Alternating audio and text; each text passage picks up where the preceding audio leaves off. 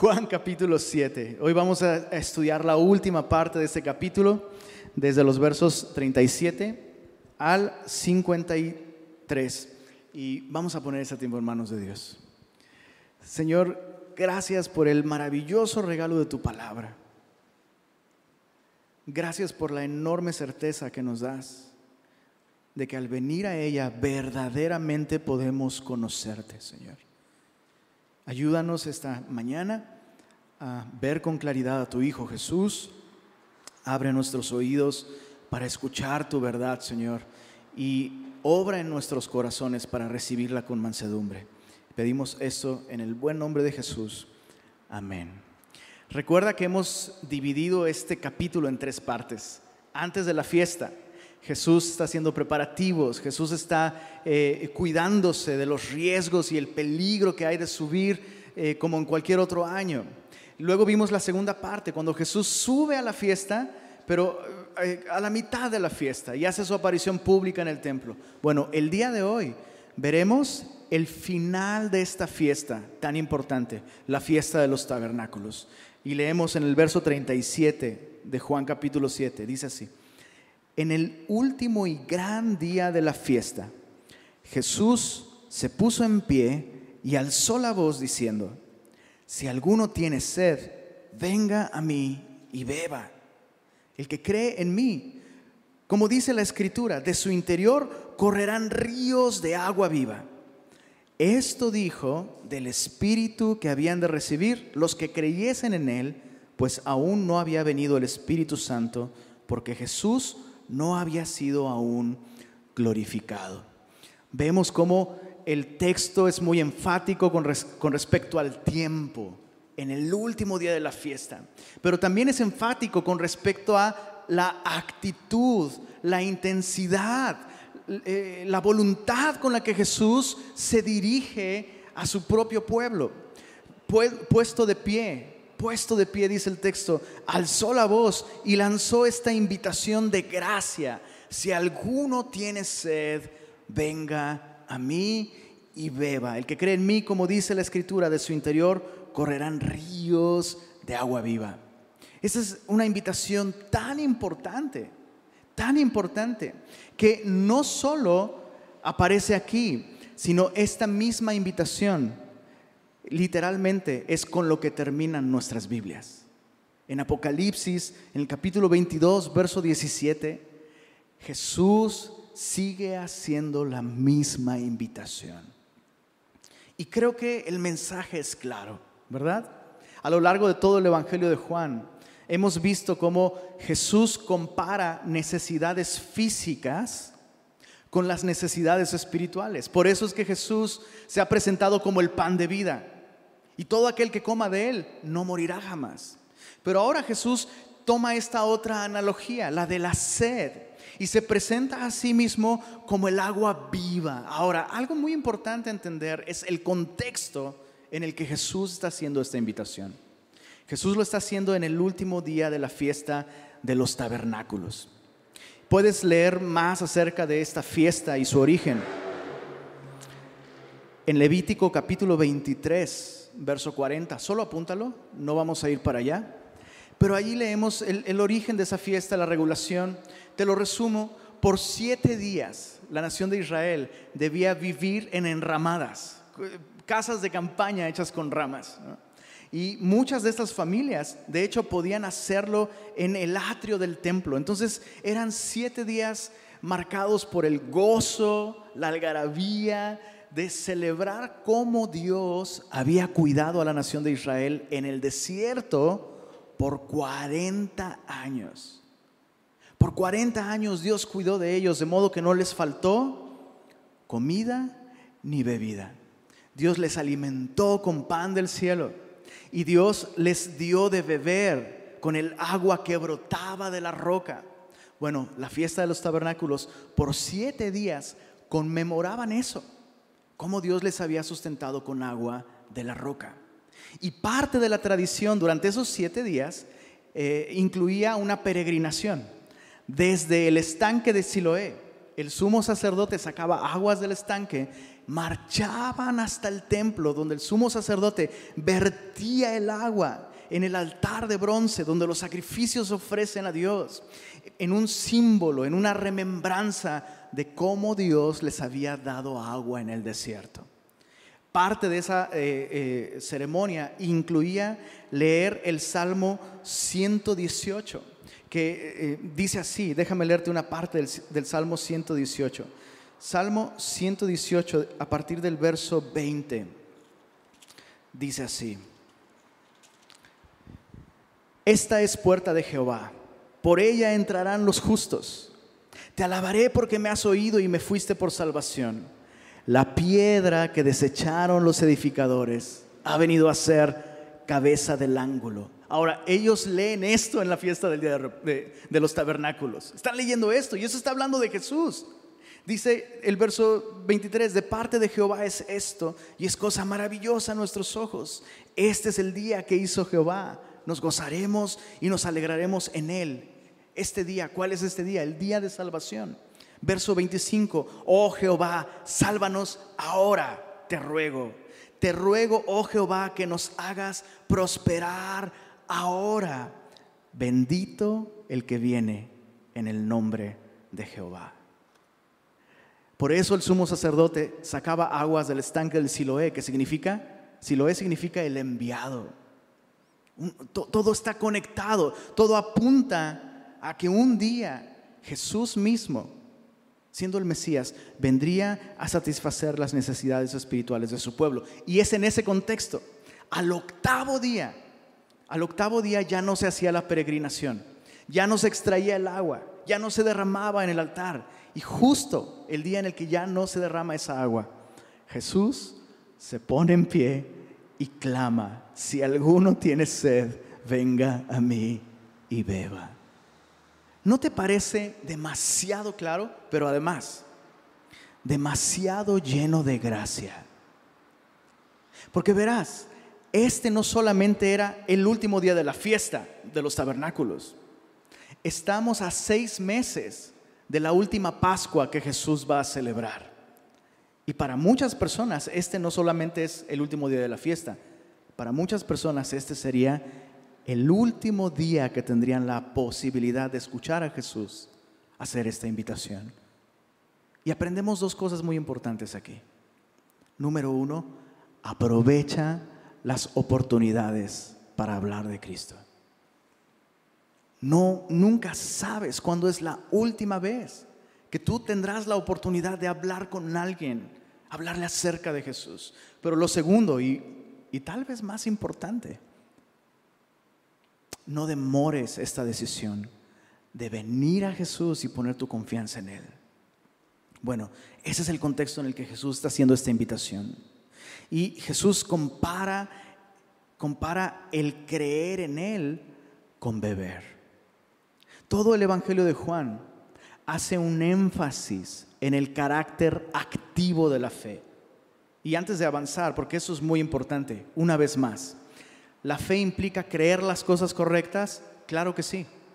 ¿La fe implica entender el mensaje de la Biblia? Por supuesto. Pero eso solamente no es fe, eso es información, eso es doctrina, lo cual es necesario y es bueno. Pero confiar en Jesús no puede quedarse solamente en el mundo de las ideas. Jesús debe satisfacer nuestras más profundas necesidades si es que realmente hemos creído en Él. Porque la fe es una acción. La fe, lo hemos dicho muchas veces, ¿verdad? La fe sola salva, pero la fe que salva nunca vendrá sola. No se trata de fe u obras. No se, no se trata de fe más obras, se trata de fe que obra. Cuando hemos confiado en Jesús, esto va a tener un efecto en nuestra vida. ¿Cuál es ese efecto? Jesús lo ha comparado con tres imágenes hasta ahora en el Evangelio de Juan. Creer en Él es como mirar. ¿Recuerdas? Jesús hablando con Nicodemo, así como Moisés levantó la serpiente en el desierto. Así el Hijo del Hombre será levantado para que todo aquel que le ve y cree en Él tenga vida eterna. Por eso ese, ese himno tan querido, tan antiguo, una mirada de fe, una mirada de fe es lo que puede. Ahí está. Eso es completamente cierto. La fe que mira a Jesús. La fe que hace voltear nuestros ojos hacia Él. Pero Jesús compara también la fe que salva con comer pan. Y Jesús ya habló de eso. Mi cuerpo es verdadera comida. Y todo aquel que coma del pan que yo daré, y el pan que yo daré es mi carne, no morirá eternamente. Y también la nación de Israel fue alimentada por 40 años con pan que descendía del cielo. Por cierto, ya, ya hemos mencionado que el Evangelio de Juan está repleto de ironías, ¿no? Está repleto de ironía. Y una ironía es esta, que de hecho el pan que descendió del cielo en el desierto por, por 40 años recibió un nombre por parte de los israelitas. ¿Cómo se llamaba ese pan? ¿Qué nombre le dieron? ¿Y qué significa maná? Mala música, totalmente, pero ese es otro tema. Ese es otro tema. Maná significa, ¿qué es esto? Dices, oye, pues mi esposa sí me ha dado maná varias veces, porque lo veo y digo, ¿qué es esto? No, no espérate, es otro tema. Pero maná significa, ¿qué es esto? ¿Por qué la gente se expresó de, de esa manera sobre ese pan? Porque no sabían qué era, no sabían de dónde había venido. ¿No te parece interesante que tienen a Jesús enfrente de, de ellos y siguen haciéndose la misma pregunta? ¿Qué es esto? No conocen su origen, no saben de dónde ha venido, pero es el pan que descendió del cielo. Y así como esa generación en el desierto, ¿estás de acuerdo que necesitas fe para comer algo que no conoces? Claro que sí. Bueno, Jesús toma ese concepto y dice, de la misma manera, tener fe en mí es como comer ese pan en el desierto. De, de, nada sirve tenerlo, de nada sirve estudiarlo, de nada sirve analizarlo y descomponer sus elementos para... No, tienes que comerlo para que sea efectivo. Y ahora Jesús usa este otro término, este otro ejemplo. La fe que salva, creer en Él, es como beber agua en el desierto. Hay algo aquí que es muy profundo. Cada una de estas cosas apunta a necesidades físicas que tienen un paralelo con las necesidades espirituales. Y así como tú, cada ciertas horas necesitas comer, no es una opción. Espiritualmente, escucha esto, espiritualmente necesitas alimentarte de algo. Espiritualmente necesitas beber de algo para satisfacer esa necesidad. La pregunta es, ¿de dónde estás comiendo y dónde estás bebiendo? Porque no hay opción. Tu mirada está dirigiéndose a algún Salvador. Si no es Cristo, será cualquier otro. Tu alma está alimentándose de algún pan. Si no es el pan de vida, pues es el pan de muertos. y tu alma está bebiendo de algún agua. No es opción. El hombre tiene una necesidad que va a buscar satisfacer a través de cualquier medio. Y si no estás bebiendo del agua de vida, ¿qué estás bebiendo? Ahora déjame contarte una historia. Cuando yo iba en la primaria, exacto, muy bien, están despiertos, ¿eh? Cuando yo iba en la primaria, recuerdo un día en particular. O sea, estamos hablando en esos tiempos en los que no había celulares, vaya, tiempos en los que los niños podían ir a la escuela solos, sin sus papás, porque era seguro, imagínate. Y un día en particular nos quedamos a jugar después de las clases, el sol abrasador, el mitasco precioso, y yo estaba hecho una sopa. Entré al baño de los hombres, me lavé las manos y me di cuenta que no traía dinero para ir a comprar agua. Y mi abuela, que era maestra, por alguna razón no estaba ahí ese día, lo cual era muy extraño. Y entonces se me vino a la mente una loca idea. Yo había visto a otros chicos de la escuela beber del grifo. Ahora, yo sé que para, para tu mente regia dices, pues ¿por qué no, por qué no bebiste del, del, grifo, pastor? Aquí puedes hacer esto. Pero en Tasco es, un agregado a los diez mandamientos. No beberás del grifo. Simplemente es así, no lo haces. Punto. Los chicos que solían hacerlo, debo decirlo, er, eran hijos de los chalitlas. Es, una etnia que habla náhuatl super, eh, con condiciones pues, muy desafortunadas. ¿no? Em, ellos bebían de esa agua, pues ya eran a prueba de, del agua del grifo. Pero, ¿cómo te lo explico? O sea, yo no. Pero en mi mente dije, tengo mucha sed. Bueno, ¿qué daño me puede hacer si bebo, como dice la canción de José José, un poquito más, solo un poquito? ¿Qué daño me puede hacer si solo bebo un poco? Literal, ¿eh? Literal, fue como, ah, bueno, ya con esto llego a mi casa. Pues sí, sí llegué a mi casa, bro. Pero el otro día ya no llegué a la escuela.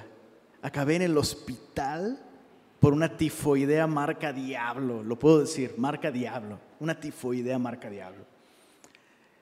Bueno, todo esto para que ores por Tasco y su sistema de tratamiento de aguas, pero además, lo mismo sucede espiritualmente. Claro, puedes beber de esta doctrina, de estas ideas, de estas disciplinas, de este hábito, y por, un momento dices, sí funcionó. La pregunta es ¿qué va, qué va a suceder a la larga. Solo beber de Cristo puede darte vida eterna. Ninguna otra cosa puede hacerlo. Entonces Jesús hace esta invitación y la promesa es, de su interior correrán ríos de agua viva. Y Juan aclara que esto se refiere a la actividad del Espíritu Santo. Y es un punto esencial para la vida cristiana. Todos aquellos que han confiado en Cristo han recibido la vida del Espíritu. Es imposible ser cristiano sin tener el Espíritu de Cristo en nosotros. Y cuando hemos confiado en Jesús, tenemos el Espíritu Santo. La vida espiritual no sería posible para nosotros sin los recursos del Espíritu Santo fluyendo en nosotros pero también a través de nosotros. Vamos a estudiar mucho más sobre el Espíritu Santo en los próximos capítulos de Juan, pero hoy solo quiero dejar algo muy claro. Cuando Jesús habla aquí acerca de la actividad del Espíritu, Jesús deja claro, todo aquel que, que en mí cree, como dice la Escritura, de su interior correrán ríos de agua viva. Jesús deja absolutamente claro que para experimentar la obra del Espíritu Santo en nosotros, solamente es necesario creer en Él. No es un requisito hablar en lenguas, no es un requisito hacer un ayuno de tantos días hasta alcanzar la iluminación. No, no, no. Todo lo que tienes que hacer es creer. Y por gracia el Señor Jesús te otorga el Espíritu Santo, cuyos recursos comienzan a fluir. Dice aquí, correrán, está en presente continuo. No es algo que sucede una vez y luego olvídate. No, correrán constante, abundantemente, ilimitadamente ríos de agua viva. Y tú sabes lo que sucede con el agua. El agua se abre paso cuando hay, cuando hay una fuente de agua, nada puede pararla, absolutamente nada. Rompe piedras, cambia el terreno del lugar, provoca erosión, el agua se abre paso y por donde quiera, por donde quiera que el agua corre, el agua transforma su entorno. Vegetación que atrae animales y que atrae muchas otras formas de vida. Y es lo mismo espiritualmente. Jesús está enseñándonos aquí algo importante. Creer en Él hace que los recursos del Espíritu no solo sacien nuestra necesidad personal, sino que nosotros nos convirtamos en canales por medio de los cuales el Espíritu Santo ejerce su influencia en el mundo. Y muchos cristianos tienen la mentalidad de recipientes, pero no de canales. Mucho del cristianismo el día de hoy está enfocado en mi necesidad, mis sentimientos, mi crecimiento, mi fortalecimiento, mi fe. Jesús dice, no, todo aquel que cree en mí estará satisfecho, por supuesto, pero de su interior fluirán y correrán ríos de agua viva. No hay lugar para una piedad egoísta entre aquellos que realmente han confiado en Jesús. ¿Cómo te ves tú el día de hoy? O mejor dicho, ¿cuál de estas dos imágenes describe mejor tu experiencia como cristiano? ¿Eres un recipiente de la gracia o eres un conducto de ella? Bueno, Dios quiere usarte como un conducto. Y solo recuerda esto. El mar muerto recibe todos los recursos del Jordán, pero no los da. Y por eso el mar muerto está muerto. ¿No será por eso que mucho del cristianismo está así? Muerto. El gozo entre cristianos, muerto. La sabiduría, la santidad, la piedad, la efectividad en el mundo, los ministerios muertos, la iglesia muerta, la oración muerta. ¿Por qué? Porque estamos enfocados en nosotros mismos. No, señores. El Señor nos ha dado su espíritu, no solo para obrar en nosotros, sino también a través de nosotros. Bueno, veamos la respuesta de la multitud a esta invitación de gracia. Verso 40 al 44. Dice así, entonces algunos de la multitud, oyendo estas palabras, decían, verdaderamente este es el profeta. Otros decían, este es el Cristo. Pero algunos decían, ¿de Galilea ha de venir el Cristo? ¿No dice la escritura que del linaje de David y de la aldea de Belén, de donde era David, ha de venir el Cristo? Hubo entonces disensión entre la gente a causa de él. Y algunos de ellos querían prenderle, pero ninguno le echó mano. Vemos un clima de división, pero, pero no es simplemente una división casual, es una división acalorada. La gente está literalmente discutiendo en base a las opiniones que cada uno de ellos tiene acerca de Jesús. Y sus opiniones, otra vez, hablando de ironía, ¿verdad?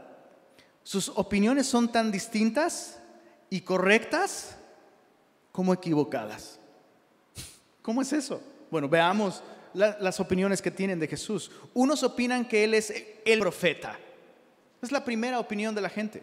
Este hombre es el profeta. Ahora, cuando la Biblia incluye el artículo, el profeta, está haciendo una referencia directa a una profecía que Moisés dio en Deuteronomio capítulo 18, verso 15. Solo apúntalo ahí a un lado de tu Biblia donde dice el profeta Deuteronomio 18:15, Moisés anunció que Dios iba a enviar a otro hombre como él de entre, de entre ustedes, dice, Dios levantará a otro como a mí.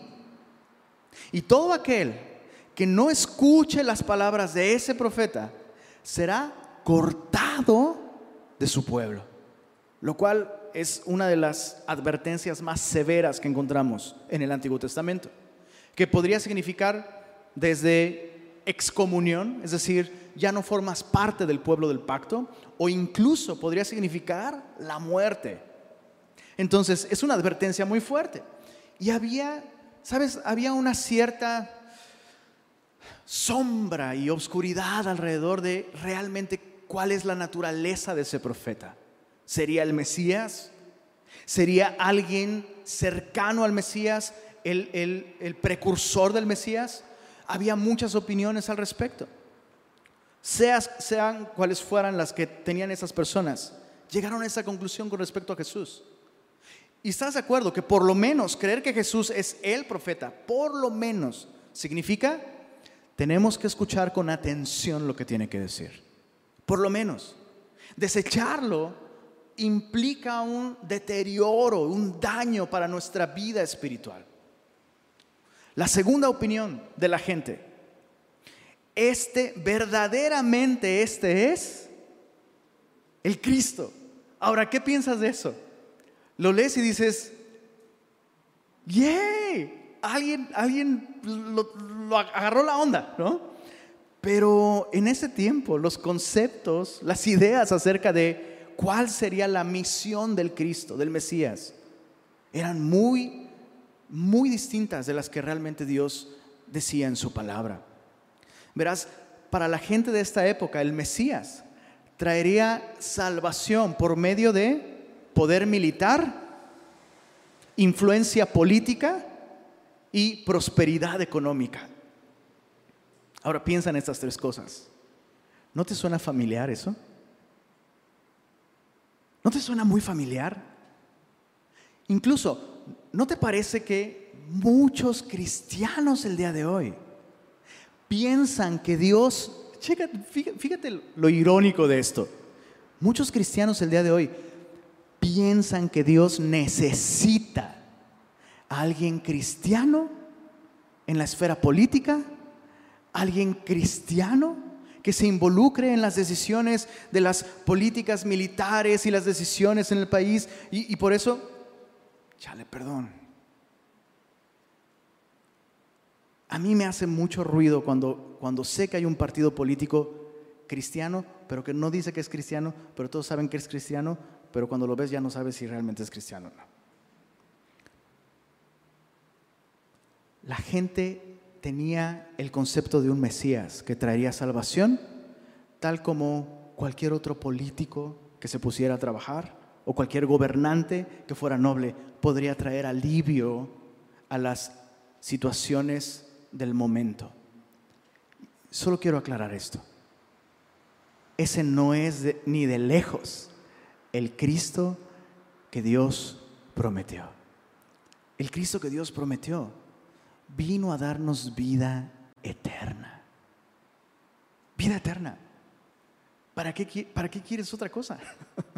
Ahora no estoy hablando de conformismo, simplemente estoy diciendo que lo que Cristo venía a hacer era algo que la gente no esperaba en ese momento. La gente no estaba buscando vida eterna. La gente solamente quería ya no, ya no pagarle impuestos a Roma, tener libertad nacional, eh, cultural, porque Roma tenía la bota puesta en sus, en sus cuellos. Y eso era terrible. Pero te das cuenta que no es, no es lo que Jesús vino a cambiar. ¿De qué sirve? Escucha esto. ¿De qué sirven reformas políticas?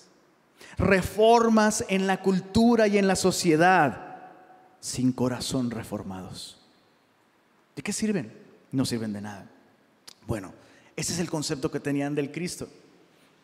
Es una buena opinión que ellos tienen de Él, pero no es eh, la opinión que Dios tiene de Jesús. La tercera opinión que tienen en el, en el verso en el verso 41, otros decían, pero algunos decían, ¿de Galilea ha de venir el Cristo? ¿No dice la escritura que del linaje de David y de la aldea de Belén, de donde era David, ha de venir el Cristo? Ahora quiero que observes lo, lo, pobre de este argumento para no creer en Jesús. ¿Cuál, ¿Cuál es el argumento que ellos dan? No, Él no puede ser el Mesías porque Él viene de Galilea. ¿Ese es todo tu argumento? O sea, solo porque viene de ahí, ¿por eso ya lo desechas? eso, es, eso es absurdo. Pero chécate, aún más peligroso. Citan la Biblia. Y citan, y la citan correctamente. Pero sus conclusiones son incompletas, son imprecisas. La Biblia sí dice que el Mesías nacería en Belén, pero solo para que lo consideres, Mateo 2.23, apúntalo, nada más apúntalo. Mateo 2.23 nos dice que Jesús fue criado en Nazaret de Galilea para que se cumpliera lo dicho por el profeta, que sería llamado Nazareno.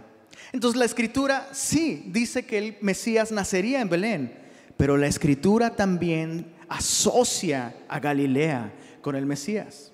Entonces, Ojo, yo, quiero insistir en este punto. El hecho de que alguien te cite un versículo después de decirte una opinión que ellos tienen sobre Jesús, no hace que esa opinión sea bíblica. hasta el diablo puede citar la Biblia y cuando la cita, la cita mintiendo. Entonces, no porque, pues mira, lo que están diciendo es bíblico. No, están citando la Biblia, pero lo que están diciendo no es correcto. Bueno, los últimos quieren prender a Jesús. Es gente de entre la multitud que piensa que Jesús es un engañador.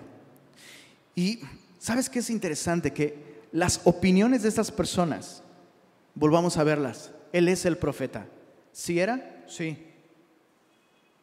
Él es el Cristo. ¿Sí era? Sí. ¿El Cristo tendría que venir de Belén? Sí. ¿Y cuál fue su veredicto? No. Ojo, ojo. Es posible conocer la Biblia y no conocer al Señor. Es posible. Pero no es posible conocer a Dios aparte de la Biblia. Entonces quiero insistir en esto porque no estoy diciendo que dejemos de leer la Biblia. La pregunta es, ¿la estamos leyendo otra vez? ¿Recuerdas la invitación de Jesús? El que tiene sed, venga a mí y beba. Esta es la actitud con la que tú y yo tenemos que leer la escritura con sed. ¿La curiosidad es buena? Por supuesto. ¿Hacer preguntas es sano? Es, insano no hacerlas. Pero leamos nuestras Biblias para encontrarnos con Jesús y beber de su persona, beber de su gracia, beber de su amor, de su perdón. Todas estas personas tenían buenas opiniones sobre Jesús, excepto el último grupo. Pero una buena opinión acerca de Cristo, como decía Matthew Henry, dista mucho de ser una fe que salva. Entonces no se trata de, de tener buenas opiniones sobre Jesús. Jesús no nos llamó a opinar sobre Él, Jesús nos llamó a beber de Él. Bueno, verso 45. Los alguaciles vinieron a los principales sacerdotes y a los fariseos. Y estos les dijeron, ¿por qué no le habéis traído? Los alguaciles respondieron, jamás hombre alguno ha hablado como este hombre. Entonces los fariseos les respondieron, ¿también vosotros habéis sido engañados? ¿Acaso ha creído en él alguno de los gobernantes o de los fariseos? Mas esta gente que no sabe, que no estudia, que no entiende, que no comprende la ley, ¿Qué dice ahí? Maldita es. Debemos reconocer que es sorprendente lo que estamos leyendo. No solo para los fariseos y los, saduceos fue sorprendente que sus alguaciles regresaran sin Jesús y que su explicación para no arrestarlo fuera esta. Jamás hombre alguno ha hablado así. Y, y quiero que consideremos esto. En esta sección vamos a ver dos voces que se levantan a favor de Jesús. Y esas dos voces provienen de los lugares menos inesperados, los alguaciles y por otro lado un miembro del Sanedrín, Nicodemo, a quien vamos a ver más adelante. Pero quiero que, quiero que observemos, por un lado, lo que significa esta declaración de estos hombres. Jamás hombre alguno ha hablado así. ¿Qué quiere decir esto? Que hay algo divino, por lo menos en el mensaje de este hombre, pero hay algo divino, sin duda, en la persona también. Jamás. ¿Quién ha hecho declaraciones como las que Jesús ha hecho? ¿Quién, quién ha pronunciado afirmaciones con implicaciones tan grandes como esta. El que no coma de mi carne no tendrá vida eterna. El que bebe de mí, el que cree en mí de su interior, habrá vida espiritual, ríos de agua viva. Probablemente los alguaciles recuerdan porciones de las escrituras. Dos males ha hecho mi pueblo. Me dejaron a mí fuente de agua viva y cavaron para sí cisternas rotas que no retiren el agua. Hay muchos pasajes de la escritura en los que Dios mismo se compara con una fuente que puede saciar la necesidad de su pueblo. Y este hombre se está parando en medio de la fiesta de los tabernáculos y está asegurando que Él es. Que todo lo que la escritura enseña acerca de Dios y su poder para salvar está encarnado en su persona y está invitándolos. ¿No te parece increíble?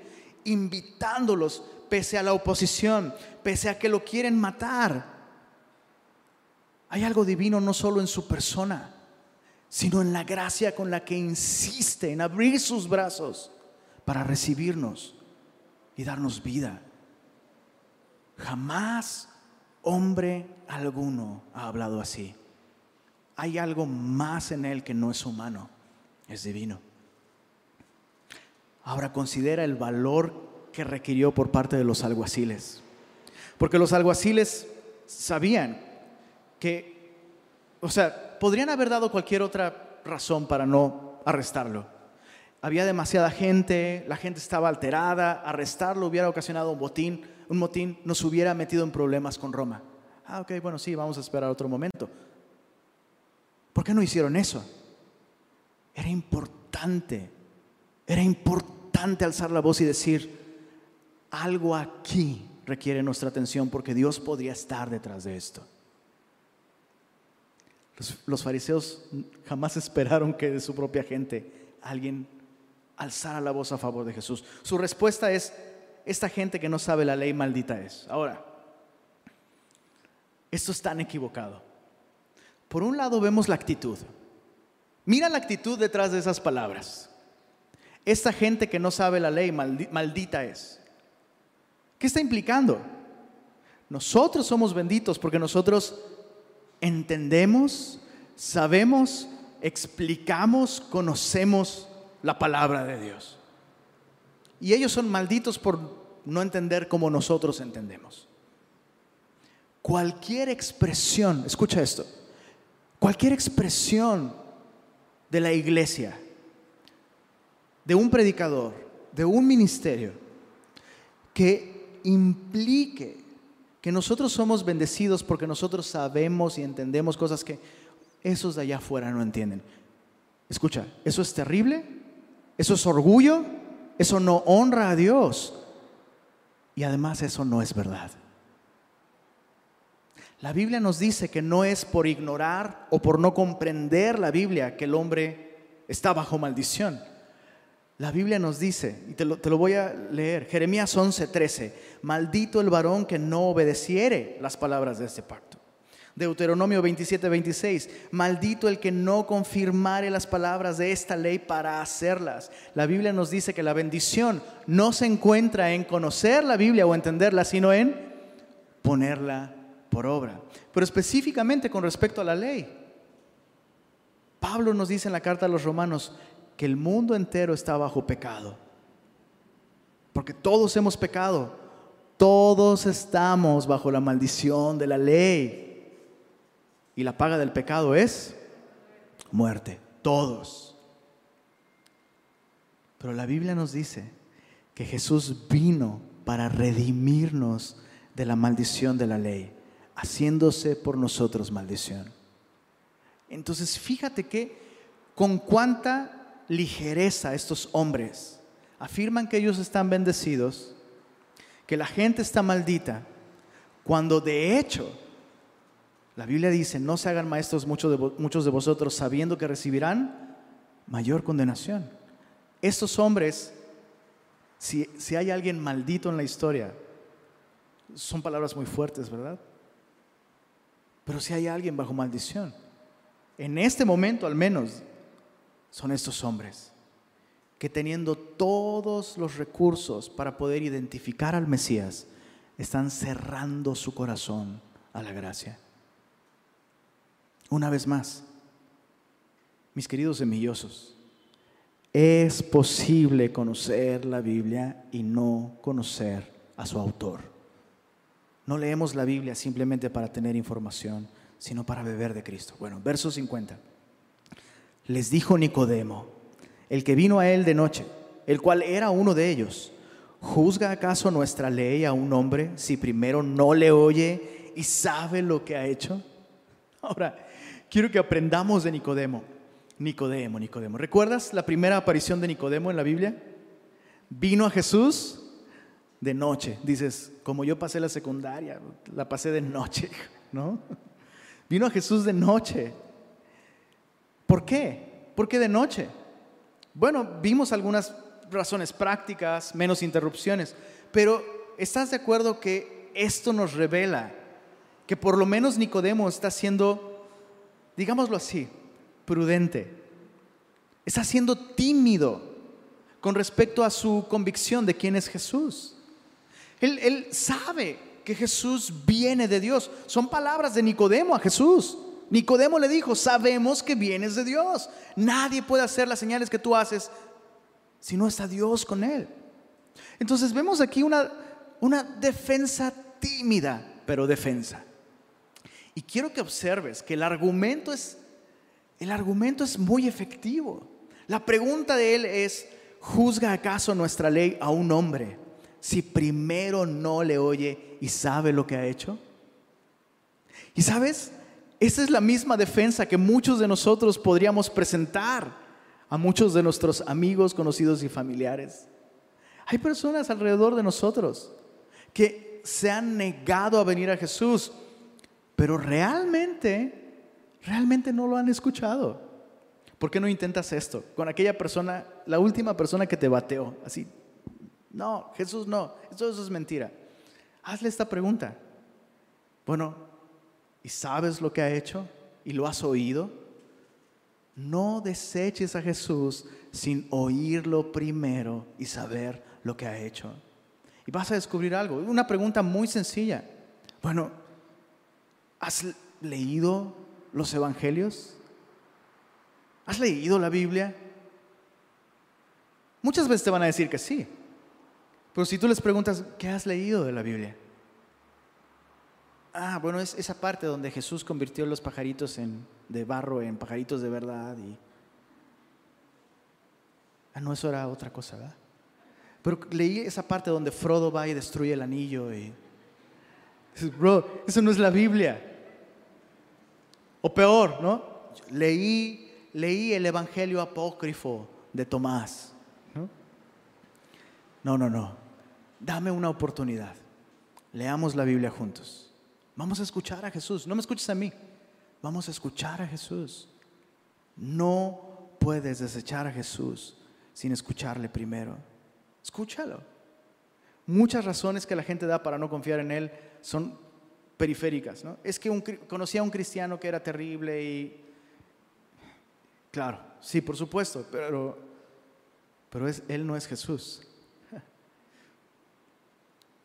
Escucha a Jesús primero. Bueno, ¿Juzga nuestra ley a un hombre si primero no le oye? Verso 52. Respondieron y le dijeron, ¿eres tú también Galileo? Y otra vez, ¿te das cuenta cuál es el argumento? Otra vez, o sea, como tres veces en este capítulo, desechan a Jesús por ser chilango. Perdón, por ser Galileo. Es lo mismo. ¿Te das cuenta? Es lo mismo. Desechamos a las personas simplemente porque no vienen de un lugar que en nuestra opinión es un buen lugar. Y es absurdo. Ahora, quiero que observes el peligro, el enorme peligro, el enorme daño. Porque todas estas opiniones que la gente tiene, no, no puede ser el Mesías porque no viene de Galilea. ¿De dónde surgió esa idea popular? De las voces, chécate esto, es increíble, de las voces de los eruditos bíblicos de su época.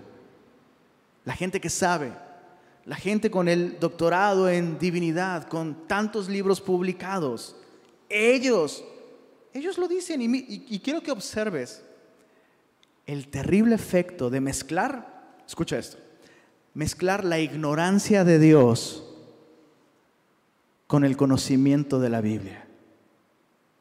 El terrible efecto de mezclar la ignorancia de Dios con el conocimiento bíblico. Veámoslo con atención verso 52. Le dijeron, ¿eres tú también Galileo? Escudriña y ve que de Galilea nunca se ha levantado un profeta.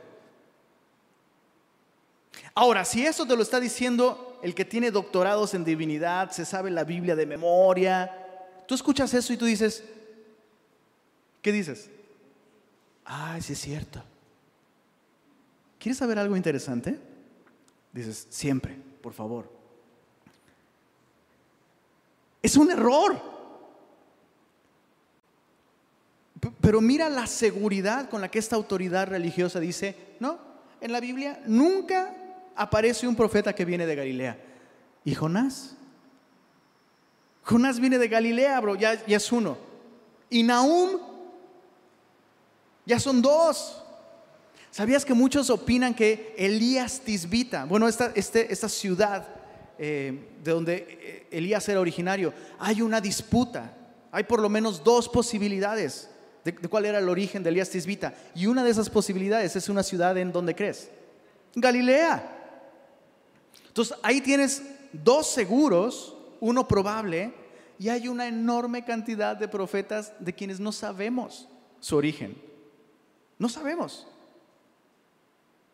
Entonces fíjate cómo, otra vez, no porque la persona es una autoridad en estudios y en griego y en lo que quieras.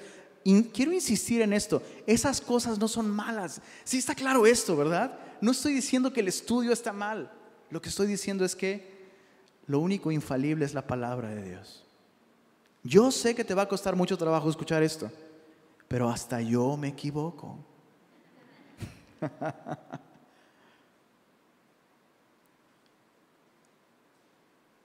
No existen hombres inspirados por Dios. Existe un libro inspirado por Dios, infalible y perfecto, y esta es la Biblia. Nosotros hacemos nuestro mejor esfuerzo y debemos prepararnos y hacerlo. Pero uno puede equivocarse. Y por eso la importancia de que tú mismo conozcas a tu Salvador a través de la palabra de Dios. Qué terrible error. Esta autoridad bíblica. Así, nunca, no puede ser porque nunca un profeta ha venido de Galilea. Error en todos los sentidos. Verso 53 dice, y aquí se rompió una taza. ¿Qué onda? ¿Sí conocen el, dicho o no les dio risa? ¿Sí, ¿Sí, a qué? ¿Sí a las dos? ¿Sí les dio risa? ¿Y por qué no escuché la risa? Cada uno se fue a su casa. Bueno, la próxima semana vamos a a continuar con nuestro estudio, pero terminemos con esta conclusión.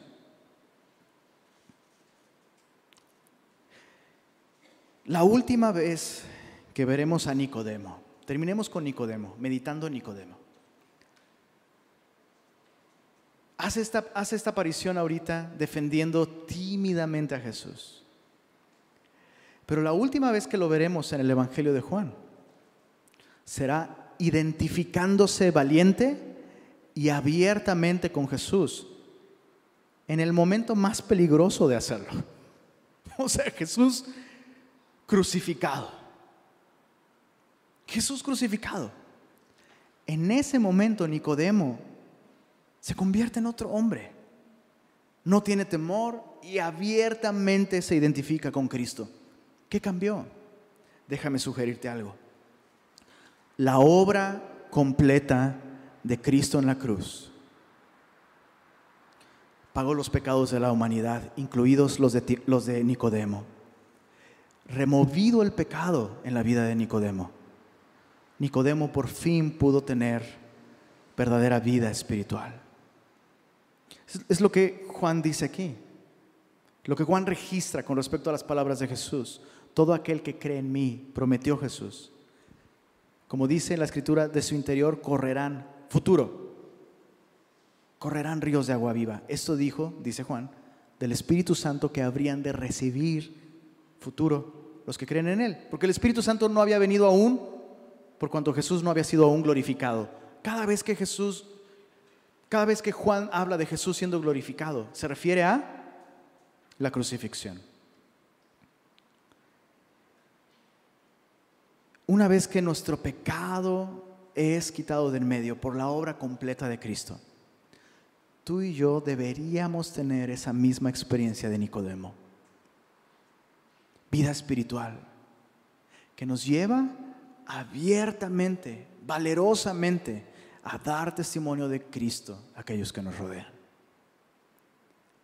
Déjame leerte esta, esta cita de, de Matthew Henry también.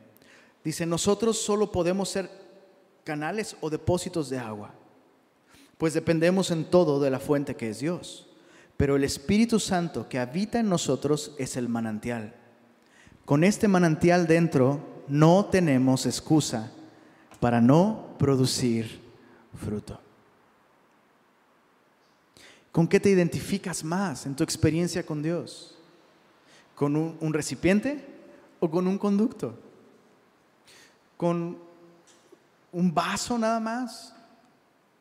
¿O como una fuente de la que Dios se sirve para hacer llegar su mensaje a todos aquellos que te rodean? Yo quiero invitarte a que hagas algo el día de hoy. La Biblia asegura, todo aquel que en mí cree, dice Jesús, de su interior correrán incesantemente ríos de agua viva.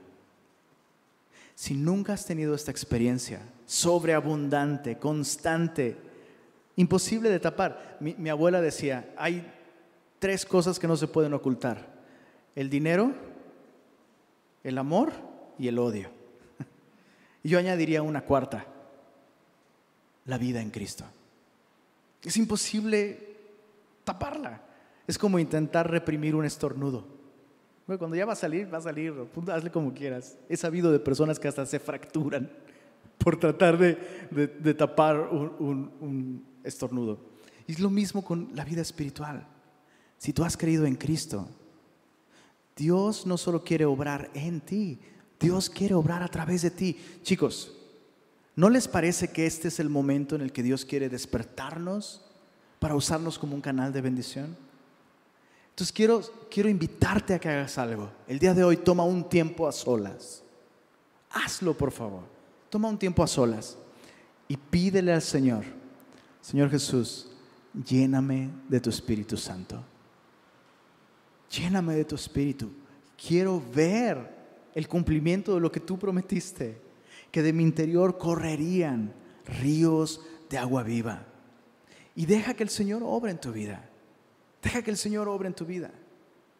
Señor, gracias porque esta vez nos has recordado esta promesa olvidada, Señor.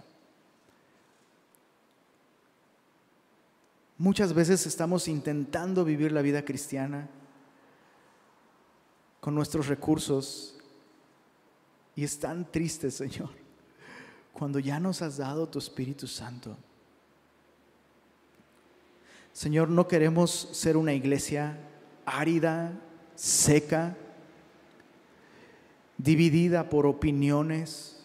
No, Señor, queremos ser una iglesia vibrante que te conoce a ti por medio de tu palabra y que experimenta el poder de tu Espíritu Santo.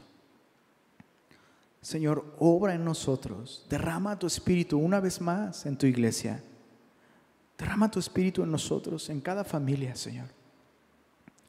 Y permítenos ver la actividad de tu espíritu transformándonos, pero también obrando a través de nosotros. Gracias por tu palabra, Señor. Y gracias por la enorme satisfacción espiritual que encontramos en ti. No queremos guardarla para nosotros, Señor Ayúdanos a compartirla con el mundo, Señor. Y lo pedimos en tu nombre. Amén. Vamos a terminar adorando al Señor. Te invito a que te pongas de pie. Y después de eso estamos despedidos.